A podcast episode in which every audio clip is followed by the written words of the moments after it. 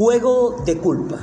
En el libro de Mateo, capítulo 10, versículos 2 y 4, leemos de la siguiente manera. Estos son los nombres de los doce apóstoles. Primero, Simón, llamado Pedro, y su hermano Andrés, Jacobo y su hermano Juan, hijo de Zebedeo, Felipe y Bartolomé, Tomás y Mateo, el recaudador de impuestos, Jacobo, hijo de Alfeo, y Tadeo, Simón el celote, y Judas Iscariote, el que lo traicionó.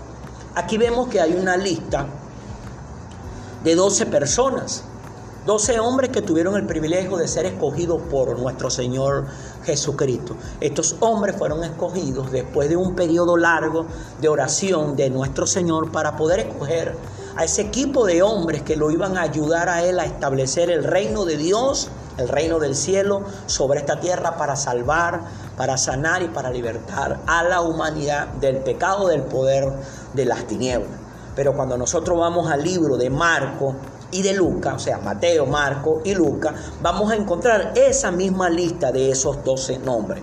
En el caso de Marco está en capítulo 3, versículos 13 al 19, y en el libro de Lucas está en el capítulo 6, versículos 12 al 16. Y ahí vamos a encontrar el lado, la lista de que, que, que plasma, donde está plasmado los 12 nombres de estos hombres. Pero algo curioso en esa lista, que esa lista usted va a conseguir algo peculiar, que el primer nombre que aparece en cada una de esas tres listas, de esos tres evangelios, aparece Pedro. Y de último aparece Judas Iscariote, el que lo traicionó. Ahora, vemos en esta, en esta lista de hombres como si se estuviera armando un equipo, un equipo un equipo para realizar, para concretar un juego que los iba a llevar a ganar un premio, una copa, una medalla, un bono económico, como tú quieras, pero era, tenían que jugar el juego. Y en este juego había, iba a haber un ganador y iba a haber un perdedor. Tú te preguntarás, pero varón, ¿por qué tú estás comparando eso como un juego? Porque estoy recalcando, te quiero recalcar que es una, un enemigo, un contrincante que quiere tener lo mismo que tú quieres tener, o sea, el premio. En el caso de esto, el premio son las almas de los seres humanos y están batallando Dios y el diablo, el cielo y el infierno. Pero cada uno de ellos tiene un equipo. Cuando nosotros vemos la estructura de las tinieblas, está compuesta por principados, potestades, gobernadores de las tinieblas, huestes espirituales de maldad. Hay espíritus inmundos, demonios, hay todo ese tipo de cosas. Un equipo y el capitán en este caso es Satanás, que el Señor lo reprenda. Pero vemos que Cristo también está armando un equipo y este equipo que Jesús comenzó a armar para llevar el mensaje, para que lo ayudaran a hacer los milagros cuando usted estudia la, vida de, de, estos 12 hombres, vemos que pudieron empezar a hacer los mismos milagros que estaban haciendo Jesús. Y en un momento Jesús los reunió y les dijo a ellos, les recalcó, que un día mayores cosas que la que él estaba haciendo iban a hacer aquellos que estaban con él. Pero vemos que en este, en este equipo aparece esta lista. De primer nombre, Pedro. Y de último en esa lista de los escogidos que le iban a ayudar a levantar la obra del reino de Dios sobre esta tierra, aparece Judas Iscariote. Pero vemos que recalcan los evangelios cuando uno los lee, los estudia, los escudriña, que ellos dos fallaron. Pedro falló negando a Jesús tres veces. Y Judas falló entregando a Jesús delante de sus enemigos por 30 piezas de plata. Vemos que ambos fallaron, pero vemos la consecuencia de ambos. En el caso de Pedro, Pedro fue restaurado y se logró convertir en el gran apóstol Pedro. Pero cuando vemos la historia de Judas, vemos que no pasó lo mismo. Judas se llenó de tanto remordimiento, de tanta culpa que fue y se quitó la vida. Vino y se colgó y dicen que cayó y se reventó en dos y las entrañas de este hombre quedaron regados allí en ese lugar donde se quitó la vida ahorcándose. Ahora, vemos que si tú te, puedes, tú te pones a pensar y reflexionar, ah, pero es que lo que hizo Judas fue más grave que, que lo que hizo Pedro. No, Señor. ¿Por qué? Porque delante de Dios culpa es culpa. No hay culpa grande ni culpa pequeña. No hay falla pequeña ni falla grande. Hay gente que piensa que dice, no, pero es que él cometió adulterio, él tiene una falla más grande que yo. Yo lo que digo es mentira o soy chismoso. No, Señor. Delante de los ojos de Dios, las fallas son iguales, tienen el mismo tamaño y también tienen la misma consecuencia a los ojos de Dios nuestro Creador. Vemos que Pedro pudo levantarse y llegar a convertirse en ese gran hombre que estableció el reino de Dios, que estableció la iglesia de Cristo en esta tierra. Ahora, la pregunta que tú y yo debemos hacer en esta hora es, ¿Por qué razón Pedro si se pudo levantar, si se pudo restaurar? ¿Y por qué razón Judas no se pudo levantar y no se pudo restaurar? Cuando nosotros nos ponemos a, escudriñar todos los evangelios, aún en el mismo evangelio de Juan, podemos llegar a darnos de cuenta que Pedro tuvo mucha comunicación con Jesús, con su Señor, con su Maestro aún más que los otros. Ahí aparece una lista en esos doce nombres. Aparece Pedro, Juan, Jacobo, Andrés, Felipe, Tomás, Bartolomé, Mateo, Jacobo, hijo de Alfeo, Simón el celote, Judas, el hijo de Jacob y Judas Iscariote. Vemos esa lista que aparece y de primer lugar siempre vamos a conseguir a Pedro, pero de último lugar siempre vamos a conseguir a Judas. Pero de todos esos doce hombres, el que más tenía comunicación con Jesús era Pedro. Pedro era el que más conversaba, conversaba con Jesús, con su maestro con su Señor. No lo vemos con Juan, con Jacobo, con Andrés, con Felipe, con Tomás, con Bartolomé, con Mateo, con Jacobo, hijo de Alfeo, con Simón el celote, con Judas, hija, hijo de Jacobo, y también con Judas Iscariote. Ahora, no es casualidad que aparezcan en esa lista de primer lugar Pedro y de último lugar Judas. Ahora, porque estaban resaltando esos dos nombres en este juego de la salvación de la humanidad, de la restauración de la relación de la humanidad para con Dios.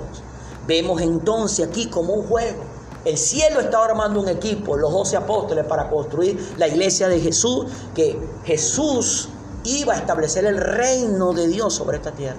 Cuando nosotros vemos, nos percatamos que antes de llegar Jesús, por primera vez a esta tierra, Dios envió delante de Jesús a Juan el Bautista. ¿Para qué? Para preparar el camino para la venida de Jesús por primera vez. Pero ahora, después que nuestro Señor Jesucristo asciende al cielo, después de haber resucitado y de haber reunido a estos 12 hombres, a estos 11 hombres restantes, usted lo puede conseguir en el libro de Hechos de los Apóstoles, capítulo 1, versículo 13, vuelve a aparecer esa lista.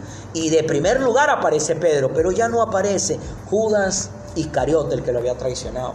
Allí este apóstol Pedro hace una reunión, una convocatoria, porque debían escoger a un hombre para completar el equipo que iba a establecer el reino de Dios. En este caso, al que escogen es a Matías para que ocupara el lugar que había dejado Judas Iscariote. ¿Por qué? Porque se era necesario tener el equipo completo para que pudieran tener el juego completo. Ahora mira esto.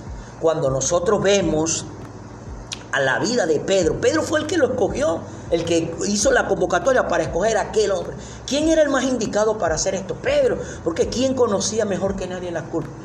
Pedro. Pero podemos ver que Pedro, Pedro estableció a través de volver a restaurar ese equipo, ahora levantar y a construir a través de los creyentes la iglesia. Quiero recalcar algo. En la primera venida de nuestro Señor Jesucristo, Dios envió delante a Juan el Bautista para prepararle el camino a la primera venida de Jesús, para establecer el reino de Dios sobre esta tierra.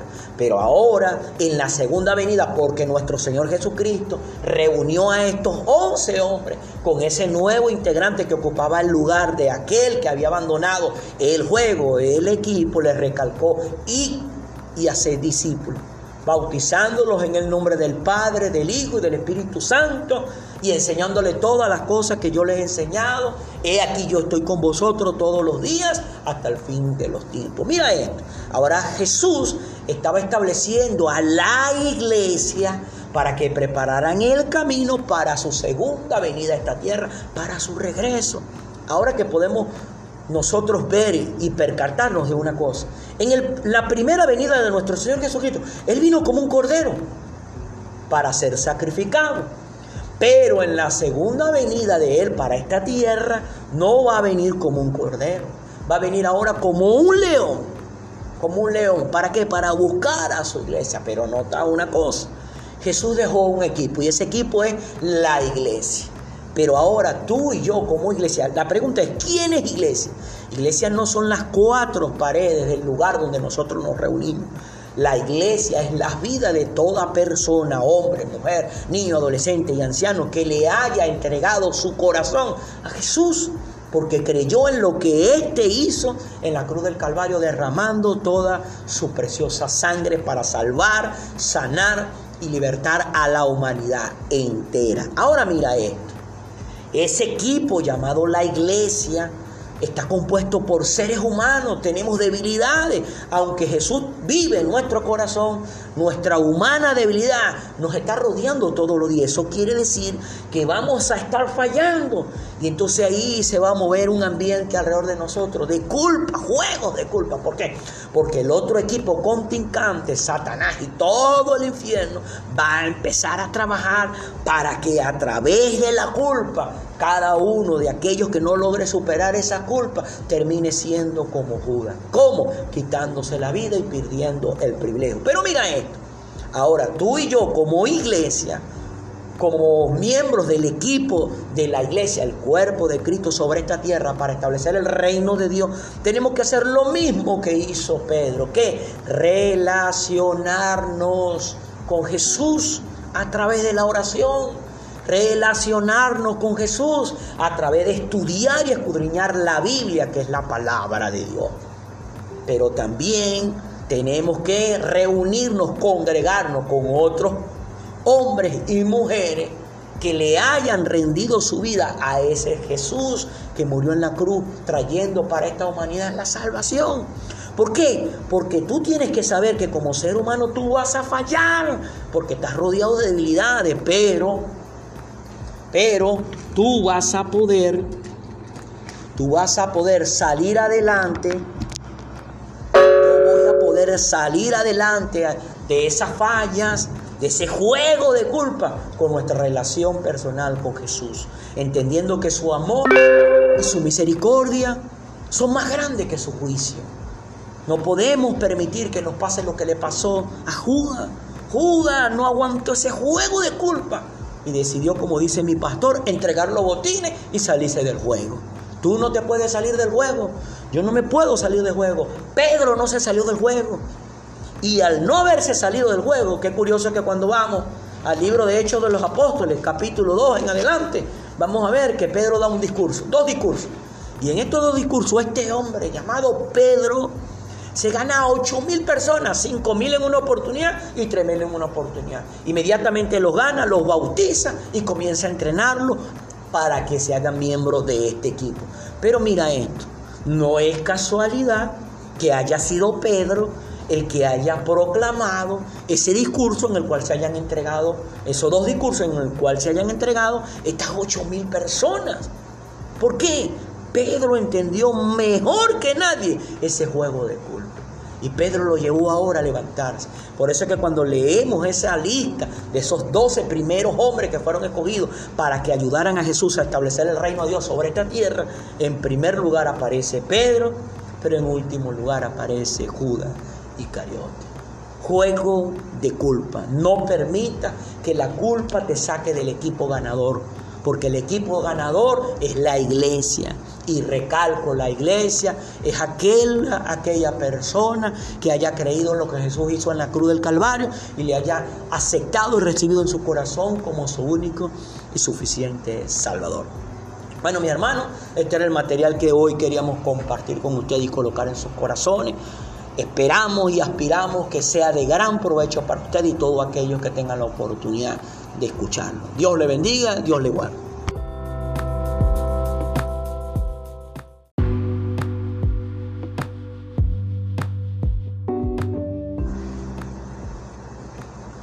Juego de culpas. En el libro de Mateo, capítulo 10, versículos 2 y 4, leemos de la siguiente manera.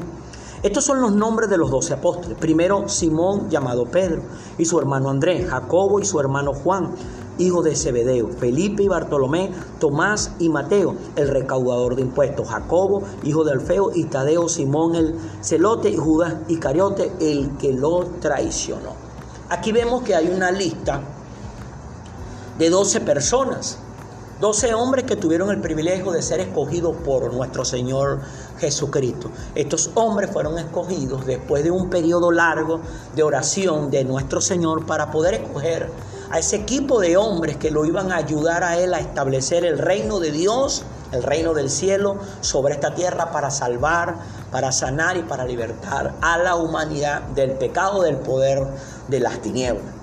Pero cuando nosotros vamos al libro de Marco, y de Lucas, o sea, Mateo, Marco y Lucas, vamos a encontrar esa misma lista de esos 12 nombres. En el caso de Marco está en capítulo 3, versículos 13 al 19, y en el libro de Lucas está en el capítulo 6, versículos 12 al 16. Y ahí vamos a encontrar lado, la lista de que, que, que plasma, donde está plasmado los 12 nombres de estos hombres. Pero algo curioso en esa lista, que esa lista usted va a conseguir algo peculiar que el primer nombre que aparece en cada una de esas tres listas, de esos tres evangelios, aparece Pedro. Y de último aparece Judas Iscariote, el que lo traicionó. Ahora, vemos en esta, en esta lista de hombres como si se estuviera armando un equipo, un equipo un equipo para realizar, para concretar un juego que los iba a llevar a ganar un premio, una copa, una medalla, un bono económico, como tú quieras, pero era, tenían que jugar el juego. Y en este juego había, iba a haber un ganador y iba a haber un perdedor. Tú te preguntarás, pero varón, ¿por qué tú estás comparando eso como un juego? Porque estoy recalcando, te quiero recalcar que es una, un enemigo, un contrincante que quiere tener lo mismo que tú quieres tener, o sea, el premio. En el caso de esto, el premio son las almas de los seres humanos y están batallando Dios y el diablo, el cielo y el infierno.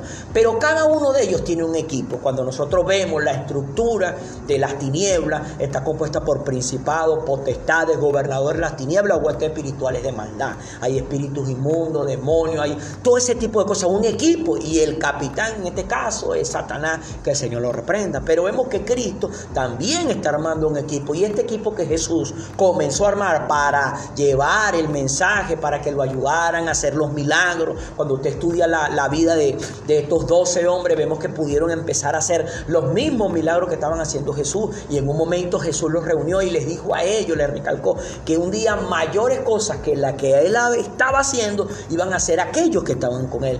Pero vemos que en este, en este equipo aparece esta lista. De primer nombre, Pedro.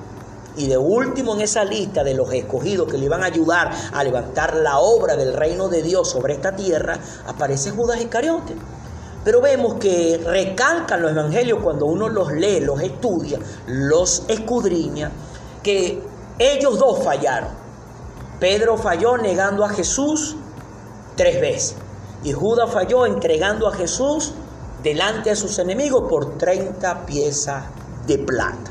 Vemos que ambos fallaron, pero vemos la consecuencia de ambos.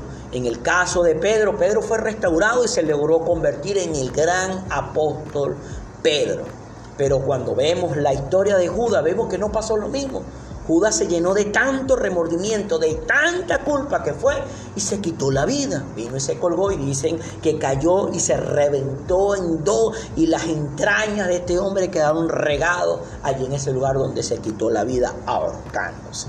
Ahora, vemos que si tú te, puedes, tú te pones a pensar y reflexionar, ah, pero es que lo que hizo Judas fue más grave que, que, lo que hizo Pedro. No, Señor. ¿Por qué? Porque delante de Dios culpa es culpa. No hay culpa grande ni culpa pequeña. No hay falla pequeña ni falla grande. Hay gente que piensa que dice, no, pero es que él cometió adulterio, él tiene una falla más grande que yo. Yo lo que digo es mentira o soy chismoso. No, Señor. Delante de los ojos de Dios, las fallas son iguales, tienen el mismo tamaño y también tienen la misma consecuencia a los ojos de Dios nuestro Creador.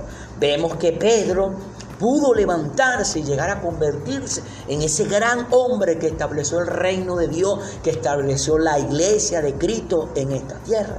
Ahora, la pregunta que tú y yo debemos hacer en esta hora es, ¿Por qué razón Pedro sí se pudo levantar, si se pudo restaurar? ¿Y por qué razón Judas no se pudo levantar y no se pudo restaurar? Cuando nosotros nos ponemos a, a escudriñar todos los evangelios, aún en el mismo evangelio de Juan, podemos llegar a darnos de cuenta que Pedro tuvo mucha comunicación con Jesús, con su Señor, con su Maestro aún más que los otros. Ahí aparece una lista en esos doce nombres. Aparece Pedro, Juan, Jacobo, Andrés, Felipe, Tomás, Bartolomé, Mateo, Jacobo, hijo de Alfeo, Simón el celote, Judas, el hijo de Jacob y Judas Iscariote.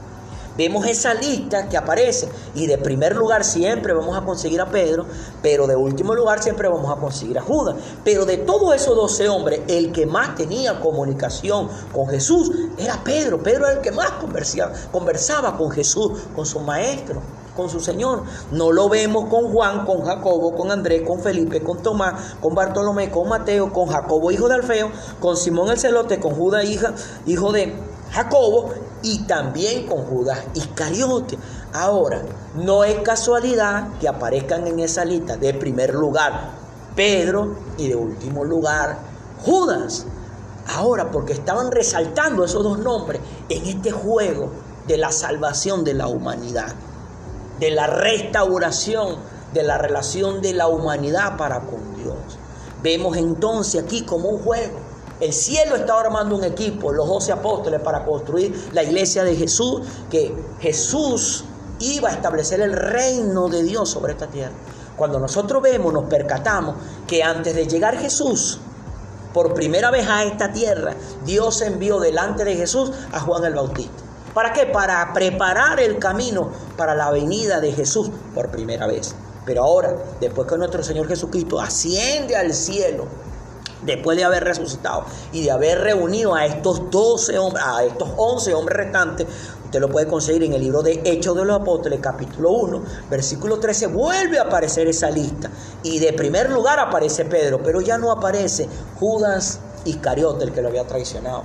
Allí este apóstol Pedro hace una reunión, una convocatoria, porque debían escoger a un hombre para completar el equipo que iba a establecer el reino de Dios. En este caso, al que escogen es a Matías para que ocupara el lugar que había dejado Judas Iscariote. ¿Por qué? Porque se era necesario tener el equipo completo para que pudieran tener el juego completo. Ahora mira esto. Cuando nosotros vemos a la vida de Pedro. Pedro fue el que lo escogió, el que hizo la convocatoria para escoger a aquel hombre. ¿Quién era el más indicado para hacer esto? Pedro, porque ¿quién conocía mejor que nadie la culpa? Pedro. Pero podemos ver que Pedro, Pedro estableció a través de volver a restaurar ese equipo, ahora levantar y a construir a través de los creyentes la iglesia. Quiero recalcar algo. En la primera venida de nuestro Señor Jesucristo, Dios envió delante a Juan el Bautista para prepararle el camino a la primera venida de Jesús, para establecer el reino de Dios sobre esta tierra. Pero ahora, en la segunda venida, porque nuestro Señor Jesucristo reunió a estos once hombres con ese nuevo integrante que ocupaba el lugar de aquel que había abandonado el juego, el equipo, le recalcó y, y hacer discípulos bautizándolos en el nombre del Padre, del Hijo y del Espíritu Santo y enseñándole todas las cosas que yo les he enseñado. He aquí yo estoy con vosotros todos los días hasta el fin de los tiempos. Mira esto. Ahora Jesús estaba estableciendo a la iglesia para que prepararan el camino para su segunda venida a esta tierra, para su regreso. Ahora que podemos nosotros ver y percatarnos de una cosa. En la primera venida de nuestro Señor Jesucristo, Él vino como un cordero para ser sacrificado. Pero en la segunda venida de Él para esta tierra, no va a venir como un cordero. Va a venir ahora como un león. Como un león. ¿Para qué? Para buscar a su iglesia. Pero nota una cosa. Jesús dejó un equipo y ese equipo es la iglesia. Pero ahora tú y yo como iglesia, la pregunta es, ¿quién es iglesia? Iglesia no son las cuatro paredes del lugar donde nosotros nos reunimos.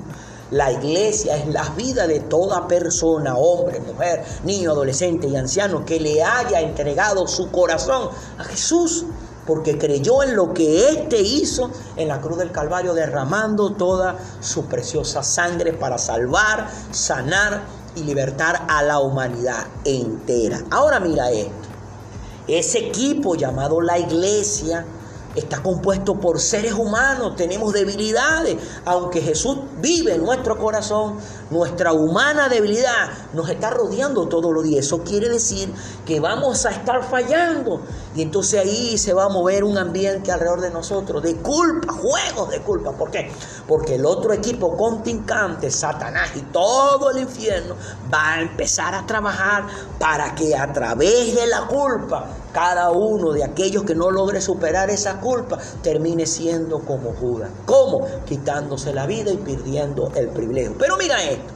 Ahora, tú y yo como iglesia, como miembros del equipo de la iglesia, el cuerpo de Cristo sobre esta tierra para establecer el reino de Dios, tenemos que hacer lo mismo que hizo Pedro, que relacionarnos con Jesús a través de la oración relacionarnos con Jesús a través de estudiar y escudriñar la Biblia, que es la palabra de Dios. Pero también tenemos que reunirnos, congregarnos con otros hombres y mujeres que le hayan rendido su vida a ese Jesús que murió en la cruz trayendo para esta humanidad la salvación.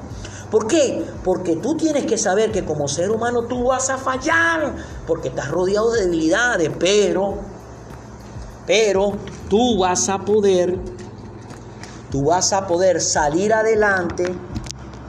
Yo voy a poder salir adelante de esas fallas, de ese juego de culpa con nuestra relación personal con Jesús, entendiendo que su amor y su misericordia son más grandes que su juicio. No podemos permitir que nos pase lo que le pasó a Judas. Judas no aguantó ese juego de culpa y decidió, como dice mi pastor, entregar los botines y salirse del juego. Tú no te puedes salir del juego. Yo no me puedo salir del juego. Pedro no se salió del juego. Y al no haberse salido del juego, qué curioso que cuando vamos al libro de Hechos de los Apóstoles, capítulo 2 en adelante, vamos a ver que Pedro da un discurso, dos discursos.